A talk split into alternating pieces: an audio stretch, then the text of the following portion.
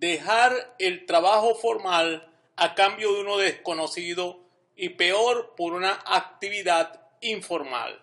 Se escucha en nuestro medio con mucha frecuencia, eso es lo que te pagan, mejor lavamos carros y nos ganamos en un día lo que te ganas en un mes. Mi vecino se está dando vida, desde que se dedica al mercado negro le sobra de todo. Me voy porque me están ofreciendo más. Y resulta que sí es cierto, pero en actividades de poco respeto ético a la profesión. Son los tiempos de las dificultades, de tomar sabias decisiones y no dejarse arrastrar por las reacciones al abrigo de las emociones irreflexivas.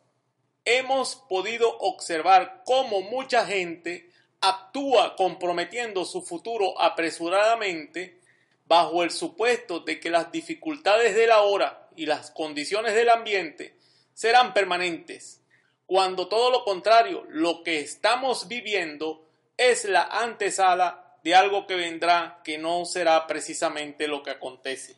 No podemos negar las condiciones extremas que actualmente presenta el país, que ha trastocado la cotidianidad de la existencia del venezolano. Entre esas condiciones objetivas están la severa reducción del poder adquisitivo y la noción sobre cuál es el valor de lo que una persona hace, la dislocación de la rutina diaria a la cual estaba habituada la persona, con una pérdida de tiempo en tareas que para nada agregan valor, ni entretienen, como la búsqueda y colas que en muchas ocasiones no se traducen en una compra efectiva. La disminución del tiempo útil de la vida profesional para generar resultados económicos, espirituales y de ocio realizador. El aumento de la inseguridad en todos los planos de la existencia, la personal, la emocional, la afectiva, la económica, la laboral, la ruptura del sentido de pertenencia.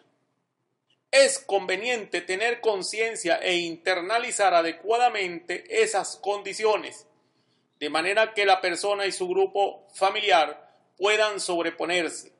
Lo que sí está al alcance de lo que puede hacerse aquí y ahora para evitar el desarrollo de debilidades como lo son, primero, la pérdida de la autoestima y segundo, el quiebre del plan de vida, es la profunda reflexión a nivel del grupo familiar, considerando los siguientes aspectos.